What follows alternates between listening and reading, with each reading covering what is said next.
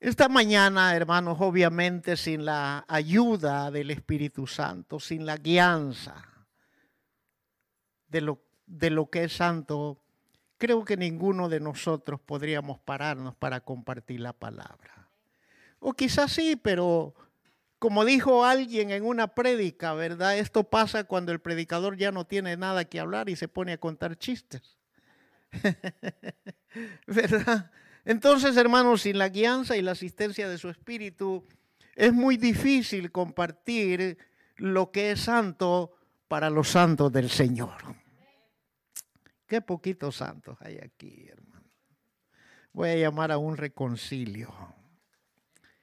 Y el título, hermano, del mensaje de esta mañana, no sé si ya va a estar listo en la pantalla, ¿verdad? El título del mensaje de esta mañana es, no haga trato con demonios, hermano. Ese es el título. No haga tratos con demonios. Y no se asuste. Ese es el título, nada más.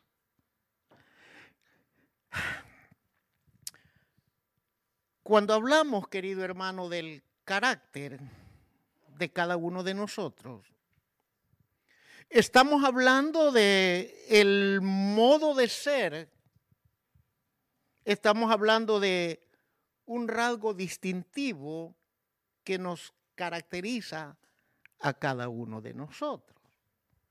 Un ejemplo, en una familia muy numerosa, los hermanos se conocen entre sí, ¿sí o no? Dice, y la gente que nos conoce, hermanos, desde mucho tiempo, dice, no, es que Julano tal es así, ¿verdad? Con mencionar y decir ese tipo de expresiones, está haciendo resaltar lo que nos distingue, la diferencia del ser de uno comparado con otro. Usted sabe, hermano, que hay caracteres iracundos, melancólicos, sanguíneos, el otro se me olvida, ¿verdad? Hay, hay diferentes caracteres, temperamentos, que están impresos a través de la genética en cada uno de nosotros. Dicho sea de paso, hermanos, somos el conjunto de los diferentes temperamentos o caracteres de nuestros ancestros, desde nuestros tatarabuelos, abuelos y padres. Es un conjunto, pero hay algo más distintivo dentro de esos cuatro caracteres que nos identifica ser diferentes a cada uno de nosotros. Entonces, esto nos ubica, hermanos, en una atmósfera que la mayoría de nosotros pasamos desapercibidos. Porque vemos el carácter desde el punto de vista de conducta, de lo psicológico. Y muchas veces lo perdemos de vista desde el punto de vista, valga la redundancia, espiritual. El carácter nuestro, hermanos, tiene que, tiene que relacionarse también con el ámbito espiritual, con la atmósfera espiritual. Por esa imperante necesidad que todo ser humano tenemos, seamos cristianos o no, hermano, necesitamos regular constantemente nuestro carácter. Por eso es que hoy lo veremos desde el punto de vista espiritual, ya que en ocasiones de nuestro andar diario, hermano, necesitamos valor y necesitamos determinación para recobrar nuestra compostura. Me estoy dando a entender. Cuando usted y yo estamos bajo presión, bajo fuego, cuando usted y yo estamos bajo señal, no es fácil que lo sienten a usted y le digan, mire, usted está fallando en esto, en esto, en lo uno y lo otro. Y por si eso fuera poco, usted se comporta. Cuando pierde el control, usted se... ¿A usted le gustaría que, que lo tengan así? A nadie nos gusta. Pero fíjese que a veces es necesario, hermano. Porque no hemos entendido a las buenas. En mi país tenemos un dicho eh, déjeme recordarme de este dicho que tenemos en nuestro país. El burro a palos y el entendido a señas. ¿Sí lo está comprendiendo? El burro a palos, perdone, no le estoy diciendo a usted. Ese es un dicho, el burro a palos dice y el entendido a señas. Entonces yo prefiero entender a señas antes que el garrote venga. Yo no sé usted, pero yo prefiero la seña mejor. Entonces, hermano, en ocasiones se necesita valor y determinación para recobrar nuestra compostura. Y en ese momento de tomar la decisión, hermanos, debemos de poner un alto al termómetro que mide la temperatura de lo airado, de lo incómodo, de lo molesto que podamos estar en nuestro propio carácter. O sea que, dicho de otra manera, yo decido calmarme o continuar molesto y arremeter contra personas o contra personas con palabras dañinas y hirientes. Yo determino hacer esto. Fíjese que allí ya no es ni Satanás me influencia porque lo estamos viendo desde el punto de vista espiritual. Los demonios me influencian, pero la decisión al final yo la tengo si le bajo o continúo con ese furor que ha explotado mi descontento, mi desacuerdo y arremeto con palabras hirientes. ¿A cuántos les han dicho, mira, si solo porque soy cristiana no te agarro del pelo? ¿Ah? ¿O cuántos padres de familia le han dicho eso? Si solo porque voy a la iglesia y no quiero dar mal ejemplo, si me hubieras conocido antes, hasta muerto estuvieras. Hello. Entonces yo decido arremeter con esas palabras hirientes o bajarle la temperatura. ¿Sabe por qué le digo esto? No lo busque, quiero leérselo. la esencia de esta palabra la vamos a ver más adelante. En Proverbios capítulo 25, verso 15 dice, la lengua, oiga bien, dice, la lengua blanda quebranta los huesos. Obviamente, si usted se toca la lengua, la lengua es blanda de por sí, pero cuando se calienta, dice el apóstol Santiago, que es inflamada por el infierno y a saber inflama toda la creación. ¿Cuántas veces en un momento, hermano, que nuestro carácter ha sido pinchado, ha sido tocado? En el mismo seno del matrimonio. Hello. En el mismo seno de la familia. Nos hemos levantado con palabras amenazantes y agresivas. No, yo sé que a usted no le ha pasado, hermano. Bendito sea. Esto nada más es para los de afuera. ¿Verdad? ¿Cuántas veces ha sido el furor que se nos ha olvidado que la Biblia nos aconseja que la lengua blanda quebranta los huesos? Y eso se llama dominio propio. Dice Proverbios 26, 21. Mire, y hay tres cosas que solo en este versículo podríamos desarrollar una prédica eh, de conducta moral. Dice, el carbón para las brasas. Note usted que todavía no hay fuego. El carbón para las brasas. Qué hermoso es tirar una tortilla, un pedazo de carne a un poco de carbón, ¿verdad? En nuestro país tostábamos las tortillas y con el camarón tostado seco con sal al sol, comíamos tortilla con camaroncito ay, y limoncito. Es una ricura, hermano. Entonces dice el carbón para la brasa. Y oiga bien, y la leña para el fuego. Todavía no hay fuego. Se está preparando la hoguera. Pero luego dice, y el hombre rencilloso para encender contiendas. Ahí está el, detonante. Ahí está el chispero, el encendedor.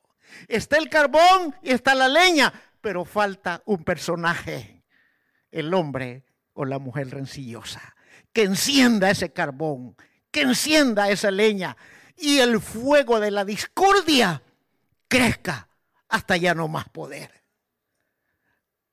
No, aquí no hay así, aquí solo, ay, yo por eso me gozo, por eso estoy joven, hermano, porque solo ovejitas apacibles. Eso es hermoso pastorear una iglesia así, hermana. ¿Ah? Uno duerme tranquilo, toda la, bueno, ni, necesidad de orar ante una iglesia apacible y obediente. Uno levanta sus manos y adora al Señor. Todo es paz, quietud, seguridad. Bendito por esta iglesia apacible. Oiga lo que dice Proverbios 27, 15. Gotera continua. Yo sé que las hermanas los hermanas de gracia, hombre rencilloso. Y lo tocó. Háblale, Señor. Pero oiga Proverbios 27, 15. Gotera continua en tiempo de lluvia y la mujer rencillosa son semejantes.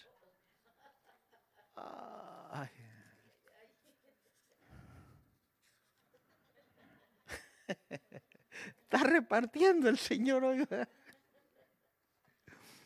¿Cómo la compara? Gotera continua en tiempo de lluvia. ¿Cuántos han tenido una gotera en el techo de su casa? O en la cañería de su casa. Que uno se acuesta, pero allá, plin, plin, plin, plin, hasta que uno se levante y algo pone para que ya se plin, plin. Dice, pero así es la mujer rencillosa.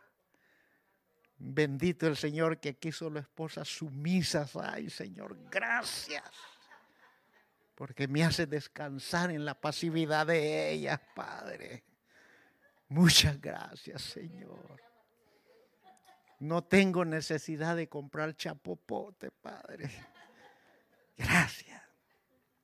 Entonces, hermanos, viendo estos versos, la causa, mire, las causas fundamentales de la deformación de nuestro carácter son más que otra cosa que los espíritus malignos. La injerencia, la influencia. Pero eso no nos exime de responsabilidad. El Señor le dijo a Caín, el pecado está a la puerta. Él está ahí esperando, Él está tocando, está esperando que tú salgas para enseñorearse sobre ti. Pero si tú quieres, le dijo el Señor en Génesis capítulo 4, tú te podrás enseñorear de Él. No nos exime de nuestra responsabilidad.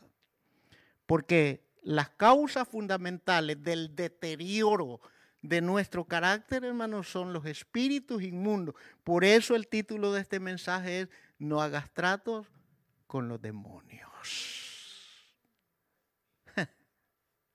Entonces, hermano, cada vez que siempre tratan ellos de inundar nuestra atmósfera y molestarnos, es con el propósito de robarnos la paz que Cristo nos ha dado en nuestros corazones. Jesús dijo, mi paso dejo, mi paso os doy, no como el mundo. Entonces, la deformación de nuestro carácter bajo la influencia de espíritus malignos e inmundos llevan el propósito de robarnos nuestra paz. Porque Cristo es nuestra paz. Cristo nos llamó y nos diseñó para vivir en paz con todos los hombres. En cuanto dependa de vosotros, dice el Señor, estar en paz con todos los hombres. Ah. Mire, en una consejería matrimonial hace muchos años, no fue aquí, fue en mi país al lado de mi esposa, le decíamos a esta pareja y lo ilustramos de esta, de esta pareja. Mire, ¿qué piensa usted que harían dos mascotas? Vamos a decir en este caso, dos perritos bonitos, domesticados, hermosos, pero que están atados entre sí de una patita. Y usted no les da de comer por una semana. Y a la semana usted aparece con un plato de comida y la pone al centro. Un perrito está aquí y el otro está en el extremo y usted pone el centro. ¿Qué cree que harían? ¿Usted qué piensa que cree que harían? ¿Correrían al plato de comida, sí o no? Eso es lo obvio. Y el problema no está que corran, sino la manera como corren. Yo pienso que cada uno trataría de llegar más primero que el otro, ¿sí o no? Estirarían y pelearían y estarían en esa misma contienda. En lugar de ponerse de acuerdo y correr los dos juntos en la misma dirección. ¿Sí me comprendió? Eso pasa con muchas iglesias. Eso pasa con muchas familias. Eso pasa con muchos matrimonios simple y sencillamente por defender su postura caprichosa, no quieren correr en la misma dirección. Y en lugar de correr al plato de comida que les trae la solución, el reconcilio y la paz que el enemigo les ha robado en determinado momento, porque se han puesto de acuerdo con el enemigo, querido hermano, y están viendo a su cónyuge, a su misma sangre, como enemigo dentro de casa y algunos dicen y algunas dicen, me toca dormir con el enemigo. Hello. En lugar de ponerse de acuerdo y en lugar de estarse peleando, ir juntitos a comer del mismo plato. ¿Sí me comprendió? Entonces, hermano, dice la Biblia en Efesios 6:12 que la iglesia, usted, usted es la iglesia, ¿sí o no? Dice Efesios 6:12 que no tenemos lucha contra sangre ni carne. Porque sangre y carne no heredará el reino de los cielos. O sea, lo carnal, lo inmundo, lo que pertenece a este mundo no tiene entrada al reino de los cielos. Lo que tiene entrada es lo santo. Y nosotros hemos sido santificados por la obra redentora de Cristo el Señor, querido hermano. Si usted quiere mantener vigente ese pasaporte, esa entrada, viva en santidad y regule la temperatura de su carácter. Hello. Entonces, definimos en el ambiente espiritual, hermano, que las personas ni las circunstancias son las que inician los conflictos y las peleas. Lo que trato de decirle es que no es usted con su hermano, no es usted con su vecino, no somos nosotros como pastores con la iglesia, no es la iglesia con nosotros, son las murmuraciones. Hello. Por eso el proverbista Salomón, no recuerdo el proverbio, dijo, no frecuentes la casa de tu hermano, porque puede ser que tu hermano se aburra y te aborrazca. Estar a cada rato, ¿verdad? Acaba de estar a mediodía y ya me voy y se despiden y todo bien, pero luego en la tarde ahí aparece otra vez el mismo. Y usted otra vez el hermano que no tiene nada que hacer. La Biblia es sabia, querido hermano. Entonces, en tiempos de altercado con nuestros semejantes, hermano, debemos de aprender a decirnos nosotros mismos algo parecido como a lo que les voy a decir y decir al alma, me niego a añadir leña al fuego salvaje que arde dentro de mí durante este conflicto con mi semejante. El esposo debe de decir a la esposa, me niego a echarle más leña a este fuego salvaje que me consume y te consume a ti. El esposo debe decirle al esposo y la esposa a la esposa. Los padres a los hijos, los hijos a los padres, los pastores a la iglesia, la iglesia a sus pastores. ¿Cuántos están conmigo? me niego a echarle más leña al fuego, a este conflicto salvaje que está lacerando y lastimando mis sentimientos y me despierte en una ira que mejor deseo que te mueras.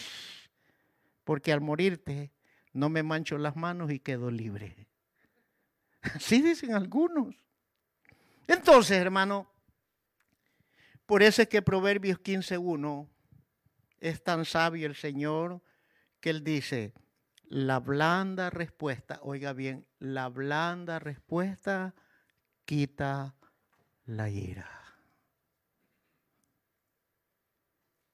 Mi esposa tiene un dicho y dice, para que haya un pleito se necesitan dos necios. En ventas nos enseñaron, querido hermano, en las relaciones humanas hace muchos años atrás, que la mejor manera de evitar un conflicto con otra persona es evitándola. Relaciones humanas. Y que van apegado a la palabra. La blanda respuesta quita la ira, aunque le estén diciendo de que se va a morir. Hasta que, hasta que le digan que ya no lo aman, que ya no la aman hasta que le digan, porque habemos hombres perversos de lengua, que somos o hemos sido capaces de decirle a nuestra amada esposa, con quien hermano nos juramos voto hasta que la muerte, qué gran mentira nos dijimos ese día, ¿verdad? Esa gran mentira que nos dijimos muchos hermanos. No le estoy diciendo a usted mentiroso, salve pero en la emoción hasta que la muerte y te amaré. Y con este anillo te desposo. Pero ya a la hora de soportarnos los unos con los otros, ¿para qué me casé contigo? Estaba loco el día que dije que sí. Entonces, hermano, dice la blanda respuesta que, que hace, quita la ira más la palabra áspera, dice, hace subir el furor.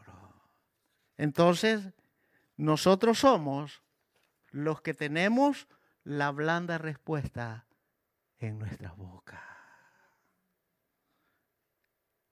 Qué poquitos.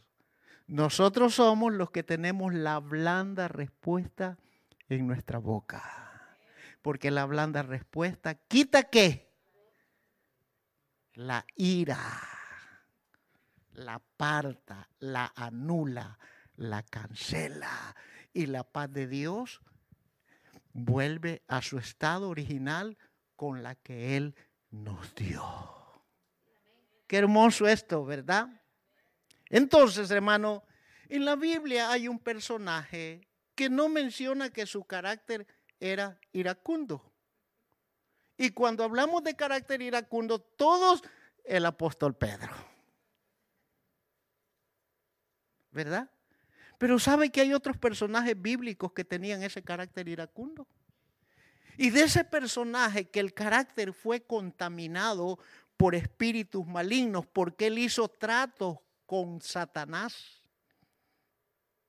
Oiga bien. Por eso el título es No haga tratos con Satanás. Yo sé que usted y yo somos incapaces de ir a que nos adivinen la mano, ¿verdad? Habrán algunos cristinos por ahí que sí todavía, ¿verdad? Yo sé que nosotros capaces, ahí las 5 de la tarde ya va a salir el horóscopo. Ah, tal vez hayan unos coladitos por ahí, pero Dios tenga misericordia de ellos, ¿verdad? Hermano, y esos locos adivinan. Sí, se lo digo por experiencia. Yo un día estaba sentado y de repente el horóscopo y me quedé ahí. No, no, es broma, no es chiste. Hermano, y cuando llega mi signo zodiacal, exactito, cabalito. Ay, ni el profeta de la iglesia me dice tanto, dije yo. Y me inquietó, porque cabalito dio en el clavo, hermano. No me diga que a usted no le ha pasado. no me diga que no ha tenido curiosidad por lo oculto, por lo esotérico. Más de alguna vez. por curiosidad, voy a probar, dicen unos, a ver si es cierto. Hermano, tenga cuidado, endiablado va a terminar. Hay un personaje que quiero hablar que sí era de carácter colérico. El carácter o el temperamento colérico, hermanos, aparta a todos con tal de lograr su objetivo. Y usa a medio mundo para lograr su propósito, para su bienestar propio. Y la Biblia nunca habla de este personaje que era colérico. Mire, vaya al Evangelio de Lucas. Evangelio de Lucas, capítulo 22, verso 1 al 5. ¿Por qué le digo que este personaje que vamos a descubrir a través de la Biblia era de carácter colérico? Ya lo vas a ver. Mire lo que dice. Lucas 22, verso 1 al 5. Oiga lo que dice. Dice, estaba cerca la fiesta de los panes sin levadura que se llama la Pascua. Quiere decir que los judíos y el pueblo estaba esperando hermano, un acontecimiento de suma importancia para ellos y de gran relevancia, porque la fiesta de los panes sin levadura, que se llama la Pascua, era una de las tres fiestas principales para los judíos. Entonces estaban en un mover espiritual, estaban en una sintonía con la voluntad de Dios, queridos hermanos.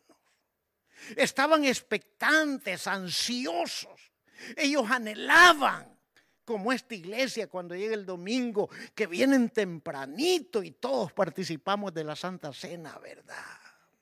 Así estaba este pueblo, en un éxtasis espiritual, y dice el verso 2. Y los principales sacerdotes y los escribas buscaban cómo matarle porque temían al pueblo, refiriéndose a Jesús. Oiga, ¿quiénes? Los principales sacerdotes y los escribas, la élite espiritual de aquel momento en una fiesta tan importante donde el pueblo estaba consumida en la voluntad de Dios, ellos maquinaban. ¿Quién cree que los contaminó a ellos? Pero sigamos leyendo. Verso 3. Y entró Satanás en Judas por sobrenombre Iscariote, el cual era uno del número de los doce. Qué importante, dice, el cual era uno del número. Y a veces dentro de la congregación llegamos a ser un número. y no pasamos del número. Tanto en asistencia como en perseverancia y como para dar no pasamos del número del dólar. Hello. Era un número de los doce. ¿Qué pasó aquí? Satanás entró con éxito en Judas. Pero veamos por qué entró con éxito. Porque dice la Biblia, y entró Satanás en Judas. Y era uno del número de los doce. Y dice el verso 4. Y este fue y habló con los principales sacerdotes y con los jefes de la guardia de cómo se lo entregaría. ¿Qué hizo este hombre? Confabuló con los cercanos a él. Cuando un miembro de una congregación se une con dos, tres más y comienzan a, sacar y a resaltar lo que está mal o lo que ellos consideran en esa junta, lo que está mal dentro de la iglesia y toman una determinación a espaldas del pastor, lo que están haciendo uniendo en una confabulación. Hello. Por eso es que no invitan al pastor a sus reuniones a veces porque saben que les va a poner paro. Hello. Pero ¿sabe qué? A los oídos del rey, nada hay oculto. Entonces, dice el verso 5, y ellos se alegraron y convinieron en qué. Entonces Judas Iscariote no escatimó personas, lugares, ni la importancia de las personas para conseguir su propio provecho. Por eso digo que Judas era de carácter colérico. Él apartó a los once, apartó la mira de Jesús y por eso Satanás tuvo éxito en poseerlo. Y estaba dentro del círculo cercano de Jesucristo. Ay, querido hermano, esto nos enseña algo. Y nos enseña lo que dice la escritura. Mire el que piensa estar firme, que no caiga. Porque no importa el tiempo, la experiencia, el conocimiento, puede en un momento determinado que descuidemos nuestra caminata espiritual. Y si Judas, que vio las maravillas y los milagros y convivió con Jesús en el sentido de armonía, de amistad, de compañerismo, querido hermano, que no puede hacer con nosotros si nos descuidamos también. ¿Qué es lo que no puede hacer? Por eso es que Satanás tuvo éxito. Y por eso digo que Judas era de carácter colérico, porque él no respetó persona, sino respetó la humanidad del Hijo de Dios en esta tierra. ¿A dónde estaba su mira? En segundo lugar, Judas tenía una puerta abierta. Veamos cuál era esa puerta. Juan, Evangelio de Juan, capítulo 12 Evangelio de Juan capítulo 12, verso 4 al 6. Oiga lo que dice. Y dijo uno de sus discípulos, Judas Iscariote, hijo de Simón, el que le había de entregar. ¿Por qué no fue este perfume vendido por 300 denarios y dado a los pobres? Aplausos para Judas. Oh, qué mente tan brillante la de Judas. Tiene razón Judas. Hubieran dado de comer a qué 20 familias pobres de Jerusalén. Qué hombre tan generoso de corazón. Pero Judas tenía un propósito oculto que el versículo 6 lo, lo descubre y dice, pero dijo esto no porque se cuidara de los pobres, sino porque era ladrón y teniendo la bolsa sustraía de lo que se echaba en ella. Entonces, ¿cuál era la puerta abierta de Judas? La ambición, el dinero. ¿Qué dice la Biblia? Raíz de todos los males. Y por esto son traspasados muchos y caen en muchos dolores. Entonces Judas era parte de esa, de esa compañía de los doce porque él quería que... Y es sorprendente, hermano, estaba contado entre el número de los doce, pero allí estaba un infiltrado de Satanás. ¿Y qué hacía? No, no me está entendiendo, hermano. No me está entendiendo. ¿Qué hacía Judas? ¿Qué hacía? Pero dígalo con fuerza, ¿por qué teme, hermano? ¿Y cómo le llamó el Señor? No, ¿cómo le dice? En el verso 6.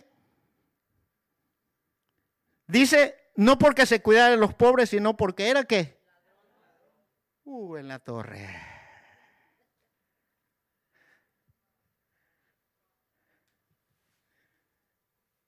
¿Cuántos están gozando con esta palabra? ¿Qué dijo el Señor allá en ah, Malaquías 3.10? ¿Qué le dijo al pueblo? ¿Qué le dijo? Vosotros me habéis qué? ¿Y hoy qué hacen en otras iglesias? ¿Ah? Bueno, ¿Qué hacemos muchos en nuestra iglesia? ¿No hacemos lo mismo? ¿No se ha fijado usted que a veces ponemos un poquito de todo lo que el Señor da y creemos que con eso estamos cumpliendo? ¿No se ha fijado usted eso? Damos tal vez lo que recibimos de una semana, Pero ¿y las otras tres semanas? ¿Qué se hace? O a veces si somos pareja, damos lo de uno y, y lo del otro. Esas son antídotos calmantes para nuestra alma, pero no obedecemos el mandato del Señor. Y eso es uno de los grandes males de toda iglesia y de todo cristiano hoy día. Y no nos estamos dando cuenta que estamos haciendo trato. ¿Con quién? Porque Satanás entró en quién? ¿Y dónde estaba Judas? ¿Fuera de la iglesia o dentro de la iglesia? Por eso es que dijo un predicador, la iglesia no está completa si Judas no está presente. Ay, querido hermano, ¿verdad que es difícil para el pastor predicar? Por eso el otro domingo, hermano Roberto, desde ya lo delego, usted va a predicar. ¿Sí? ¿Estamos listos, hermano Roberto? Sí, levante su mano, hermano Roberto. Hermano Roberto va a predicar el otro domingo. Pero no le dé continuidad a este mensaje, hermano, que te hable lo que Dios le dé. Ya mucho palo, ¿verdad?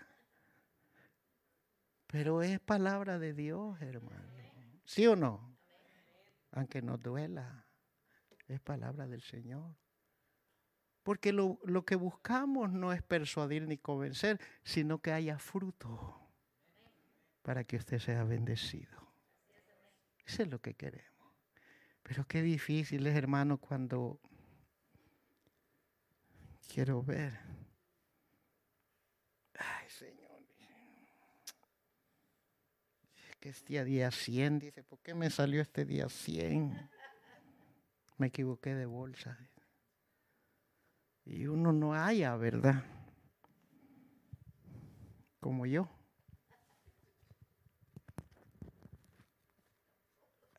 dice uno.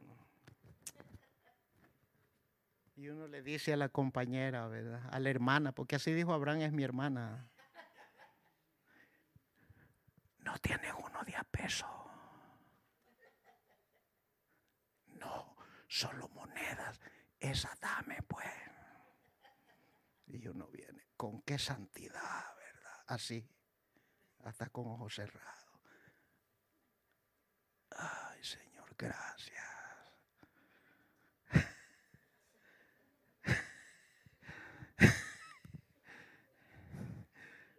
y uno ya, como le dijo Saúl a Samuel, yo he cumplido la palabra de Dios. Y Samuel le dijo, ay, ¿qué son esos balidos de vaca que oigo? Le dijo, por cuanto desechaste la palabra del Señor, le dijo, yo he desechado a Saúl de ser rey y he levantado otro según mi corazón. Santo es el Señor. Yo no quisiera oír eso del Señor. Yo lo digo fácil, pero yo no lo quisiera oír. Entonces, hermano, vemos que Judas tenía una puerta abierta y esa puerta era la ambición. Él pertenecía al número del grupo de los doce con tal de favorecerse a sí mismo. Que nos libre el Señor de seguir este ejemplo. La tercera y última cosa, querido hermano, vemos que a pesar de todas estas cosas, la misericordia de Dios extendida hacia un carácter contaminado. Porque es fácil que el Señor le hubiera dicho, Judas, tarjeta roja. ¿Sí o no?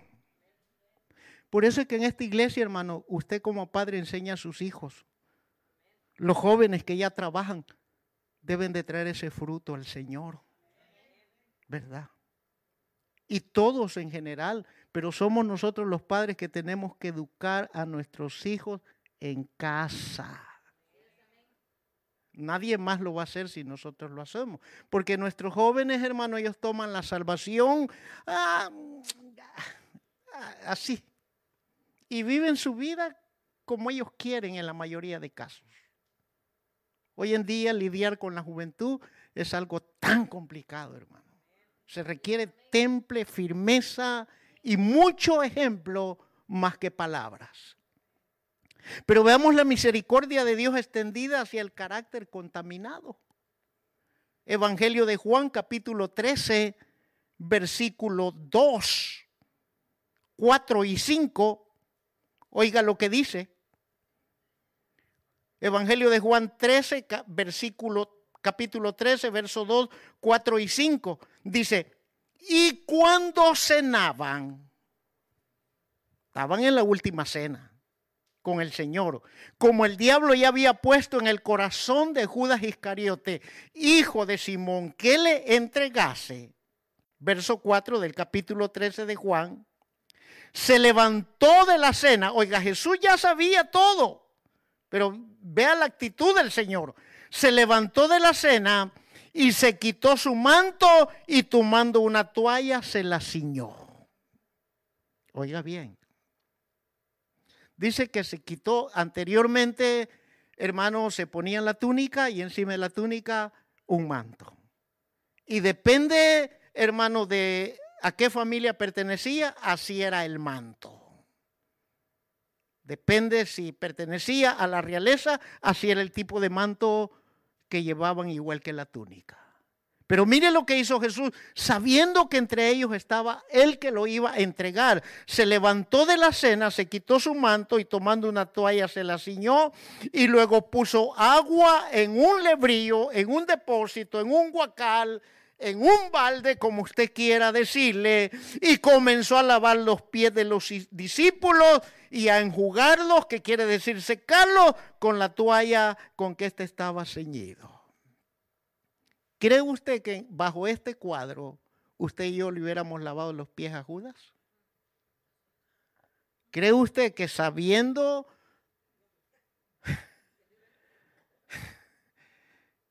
que uno de los doce, del número de los doce, usted y yo le hubiéramos lavado los pies? Yo creo que no hubiéramos llevado ni un puro, sino un tizón y se le hubiéramos puesto en la planta de los pies para que te acuerdes de este momento. ¿Verdad?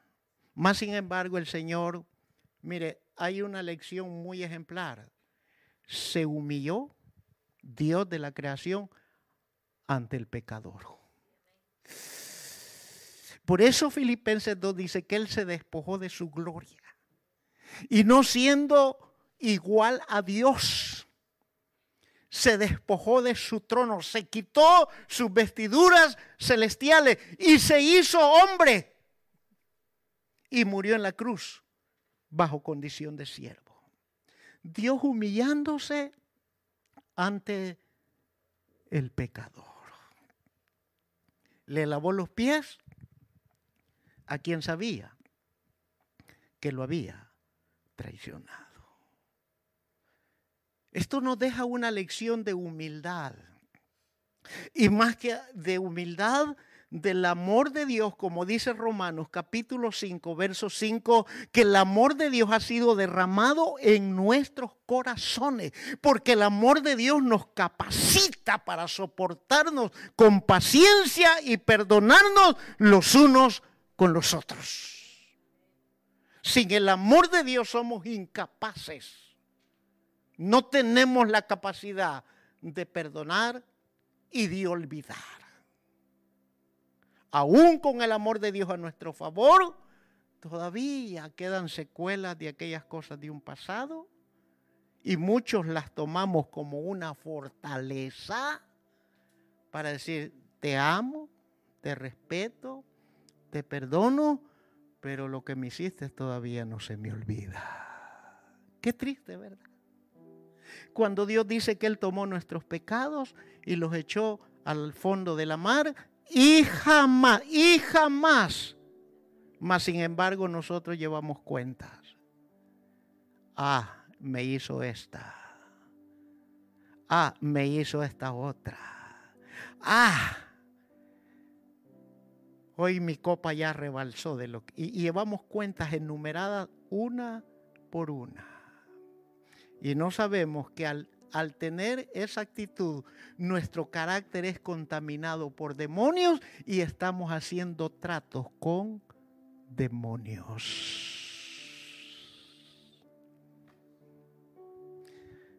Pero queremos volar al cielo.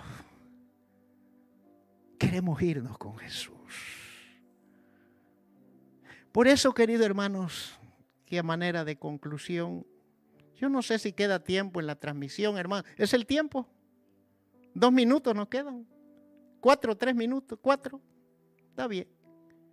Por eso, queridos hermanos, que en Juan 17, Juan 13, perdón, versículo 14, el Señor le recarga aquella lección de humildad, de sencillez, pero más que todo sobre el amor de Él.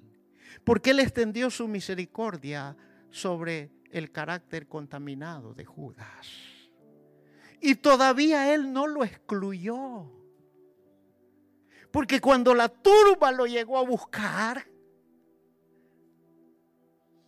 dice que el Señor se le acercó a Judas y le dice, amigo, ¿a qué bien? Todavía le llama amigo. Lo que has de hacer ahora, hazlo luego.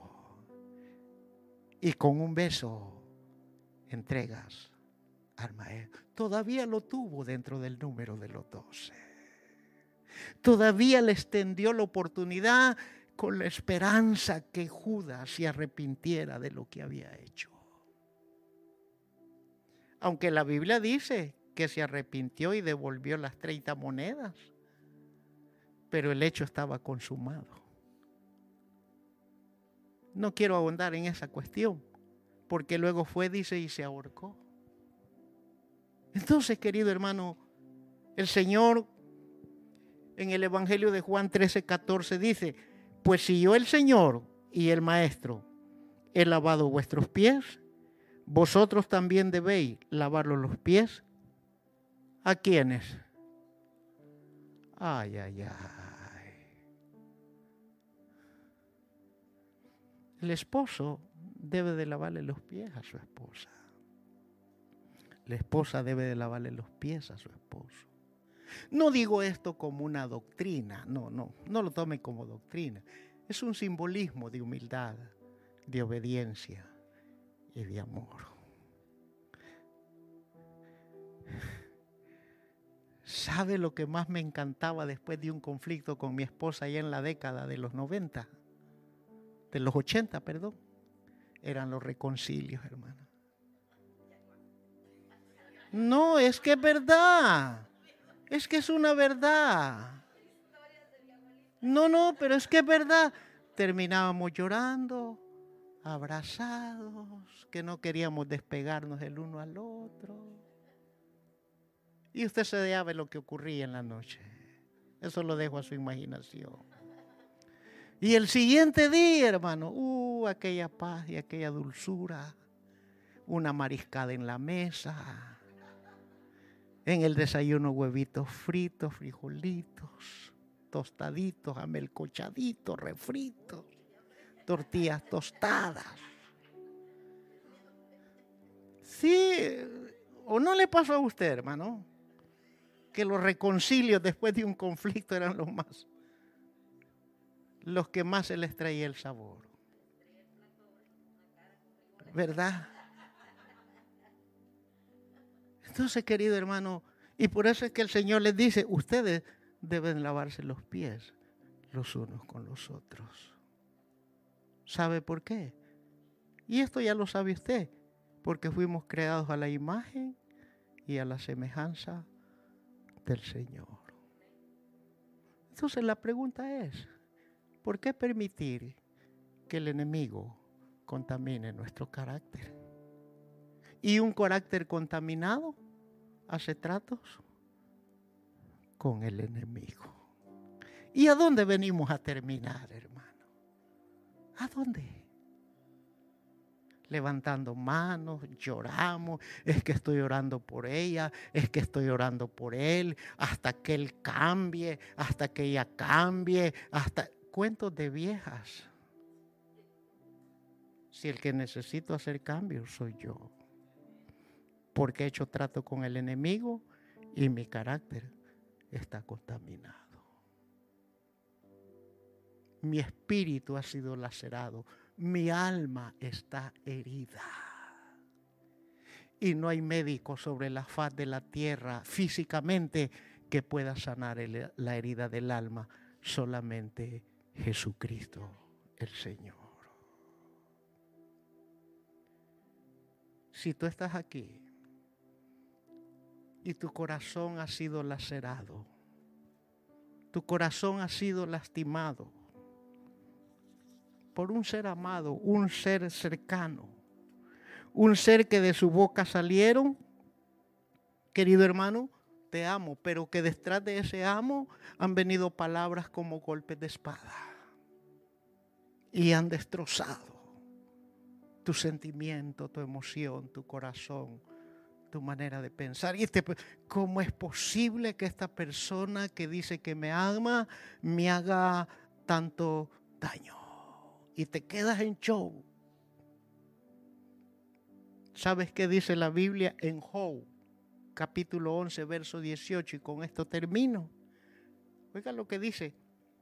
Tendrás confianza porque hay esperanza. Mirarás alrededor y dormirás seguro. Hay confianza y esperanza que Jesucristo, el médico por excelencia, puede sanar las heridas de nuestra alma y romper esos tratos con el enemigo y decirle, yo me niego a añadir más leña a este fuego salvaje que me destroza. Porque al final somos nosotros. Si permitimos que el pecado se enseñoree de nuestra vida o yo me enseñoreo del pecado bajo la gracia, la unción y el poder del Espíritu Santo que mora en mí y en usted. Por eso es que Pablo le dijo a Timoteo, no ese dado espíritu de cobardía. Todas aquellas familias, matrimonios, iglesias que permanecen por tiempos en el mismo conflicto, es porque no se han dado cuenta que han sido dotados de un espíritu de poder, de amor y de dominio propio para sanar toda dolencia en el alma y en los sentimientos.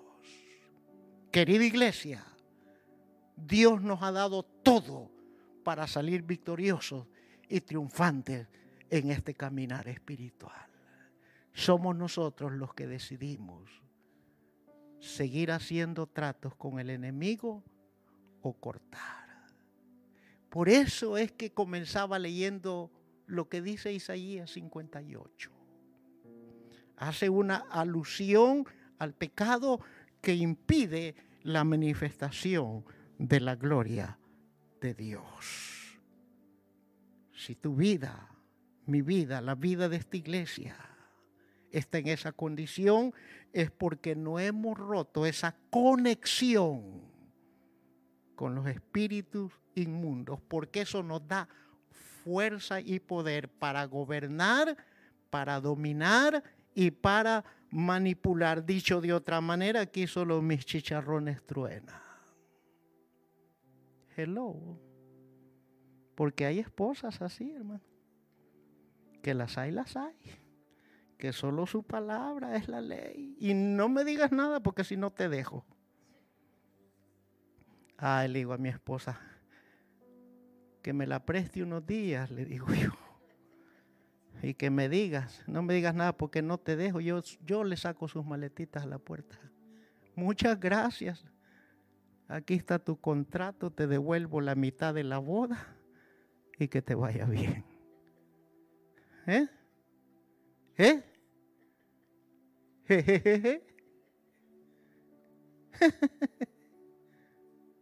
pues para que le digan,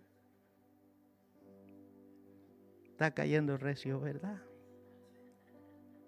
Póngase en pie, hermano. Y adore a Dios. Póngase en pie, hermano. Es que no somos juguete, hermano. Somos hijos del Señor. Y lo que hay dentro de nosotros se tiene que respetar en todas las dimensiones.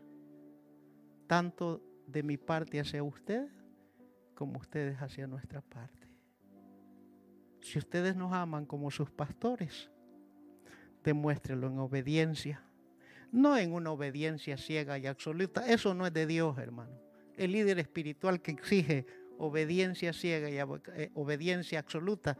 No, no, no, no, descarte eso. Pero sí, hermano. Si hemos hallado gracia, la familia pastoral delante de ustedes, yo solo le pido una cosa, obedezca. Al fin y al cabo no nos está obedeciendo a nosotros, le está obedeciendo a Él. Pero Él le ha placido ponernos como autoridad sobre usted. Y Él le ha placido ponerlos a usted para que usted levante nuestros brazos. Así es en el matrimonio, en la familia y en el trabajo y donde quiera que usted vaya. Padre,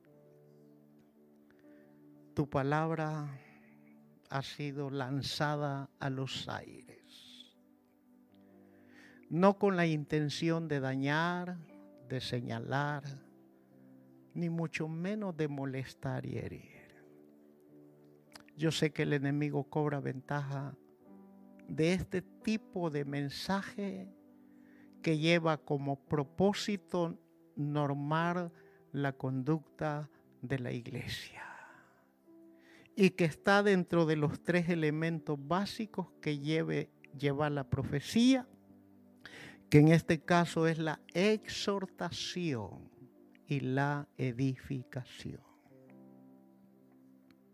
Haz que tu palabra fluya como un río de agua viva de vida eterna.